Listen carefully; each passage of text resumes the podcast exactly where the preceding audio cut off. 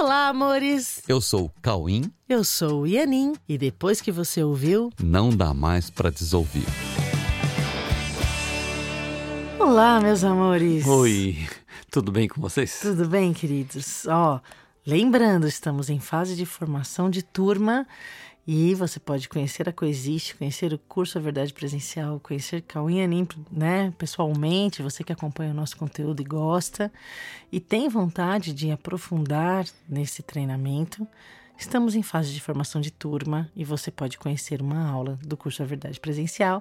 Entra no site coexiste.com.br e venha fazer uma aula ou venha logo fazer o nosso workshop, né? Aham, isso. Esse Que- final de semana. Que acontece dias 26 e 27 de novembro de 2022, para você poder entrar nessa turma. E mesmo que você não venha fazer o curso agora, o workshop é um marco na sua história, é um divisor de águas, onde a gente entrega tudo e te explica tudinho.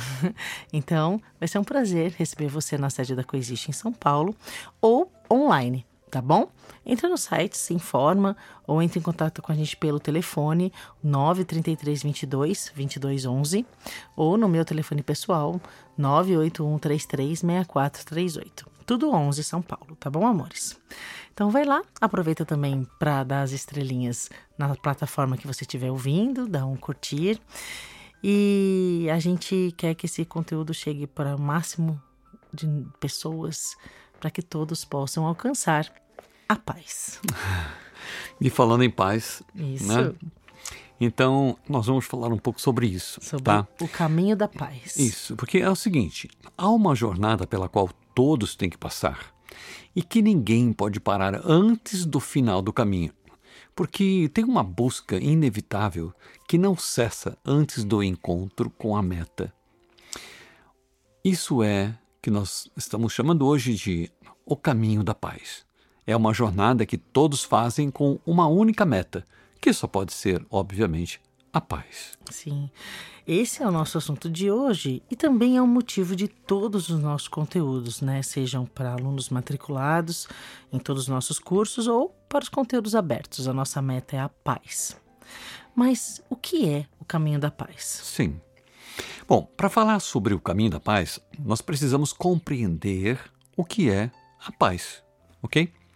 Então, a paz é a ausência de conflitos internos. Mas o que são esses conflitos internos? Qual é a natureza desses conflitos e como é que nós podemos eliminá-los? São muitas perguntas, né? Mas as- essas respostas é que compõem o caminho da paz. O caminho da paz só termina quando a paz se restabelece na mente. Mas quando que isso acontece? Isso acontece quando deixamos de contrariar nossa real condição que nos faz existir tal qual realmente somos, conforme fomos criados por Deus. Tá, tudo bem, mas como alcançar isso? Como compreender exatamente isso? De que forma isso se apresenta em nossos dias, em nossos relacionamentos, no mundo? No mundo que nós experimentamos e no qual temos que dar conta de incontáveis questões, não é mesmo?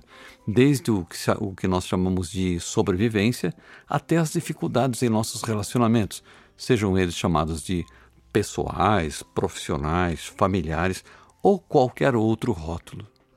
Afinal, como podemos viver em paz verdadeiramente em meio a tantas questões a serem resolvidas, tantos assuntos diferentes e tantas cobranças internas e externas que parecem nos colocar em uma sensação de nunca estarmos quites com tudo que temos que fazer para que possamos sentir que estamos dando conta da nossa parte no contexto? Uau! Como que a gente vai viver em paz desse jeito, né? O que não é fácil, né? Será que isso tem solução? É. Será que isso tem solução? Ou nós temos que nos conformar com essa sensação interna que nos exige mudanças e aprovações internas e externas e que, por mais esforços que nós façamos para conciliar todos os pedidos diretos e indiretos, presentes ou futuros, resta sempre uma sensação de que ainda não é suficiente para que a gente possa sentir, se sentir em paz e se sentir totalmente aprovados em nossos relacionamentos e por nós mesmos. Por que o medo está sempre tão presente se a fonte da nossa existência é puramente amor?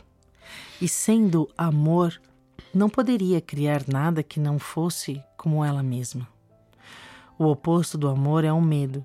Mas se somos amor e o amor é definitivamente a nossa realidade, como podemos viver com uma sensação basal de medo? pois é. Tem algo que não fecha nessas contas, percebe? E nós precisamos descobrir o que é e como ajustar as coisas para que nós possamos viver um estado real e único de paz. Será que para ter paz é necessário dar conta de tudo neste mundo para que possamos nos sentir eficientes e suficientemente aprovados?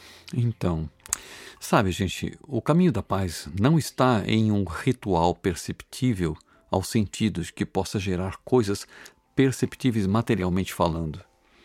Rituais perceptíveis aos sentidos podem ser úteis, sim, quando são transformados em estados de oração e de aproximação de Deus. O caminho da paz é um caminho a ser trilhado na mente a partir de uma experiência espiritual. Exatamente, uma experiência espiritual. Aliás, muitos seres de alta consciência já passaram por este planeta e deixaram bastante claro que a paz não está nas ocorrências e nem no quanto somos compreendidos, mas está em nosso contato com o que não muda, independente de todas as mudanças que os nossos sentidos nos mostram sobre os cenários que se apresentam como sendo a nossa realidade. Então, sabe, gente, há algo em nós que realmente permanece imutável diante de todas as mudanças perceptíveis. Mudanças são a base da instabilidade e do medo. Enquanto as coisas mudam, elas não se estabilizam e não sabemos para onde irão essas mudanças e se essas mudanças trarão algo que nos conforta realmente ou se trarão novos desafios e novas situações com as quais nós teremos que lidar para encontrar soluções que nem sempre sabemos se existem. Lembrando que teve uma pergunta, né? Por que as pessoas sentem tanto medo se nós somos só amor?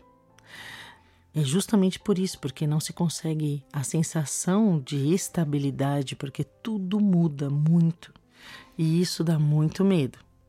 Mas, se há algo em nós que permanece imutável incondicionalmente, isso parece ser um lugar de onde podemos olhar para todas as coisas que mudam e termos a certeza de que, por mais que mudem, não alteram esse lugar em nós que se mantém por toda a eternidade. Hum. Isso é seguro. Sim. Né? Agora, seria esse lugar o nosso contato com Deus? Uhum. Sim. Sim, sim, gente.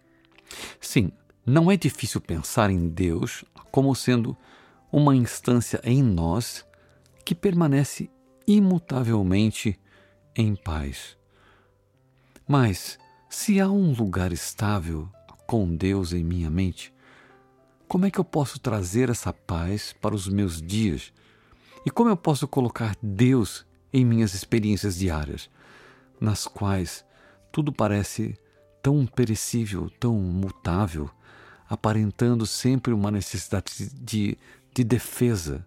É, em meio a tantas percepções de coisas que mudam todo o tempo, há uma única condição que pode nos manter em paz de forma incondicional. Essa condição se chama transcendência. Ok? Sim, é isso, transcendência. Nós precisamos localizar, em meio a tantas mudanças, uma visão que transcende tudo o que nós vemos. Todas as mudanças e todas as ameaças. Transcende tudo isso.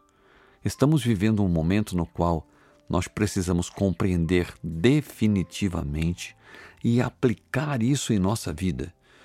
Precisamos aplicar em nossa vida o conceito de transcendência. Isso significa continuar estável, mesmo percebendo todas as mudanças ao nosso redor. Isso não é ignorar as ocorrências e nem nos manter alienados a elas. Ao contrário, isso é assisti-las todas e ver a verdade do que são essas ocorrências mutáveis, inconstantes e frágeis.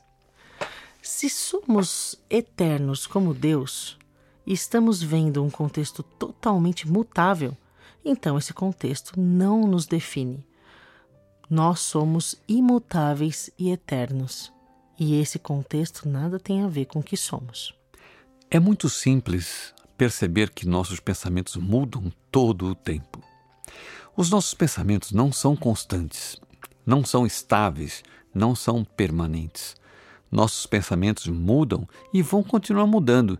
Até quando? Até que não haja mais em nossa mente nenhum pensamento que não seja compatível com o que nós somos. Nossos pensamentos serão mutáveis até quando se tornarem representativos do que nós realmente somos. Aí essas mudanças param.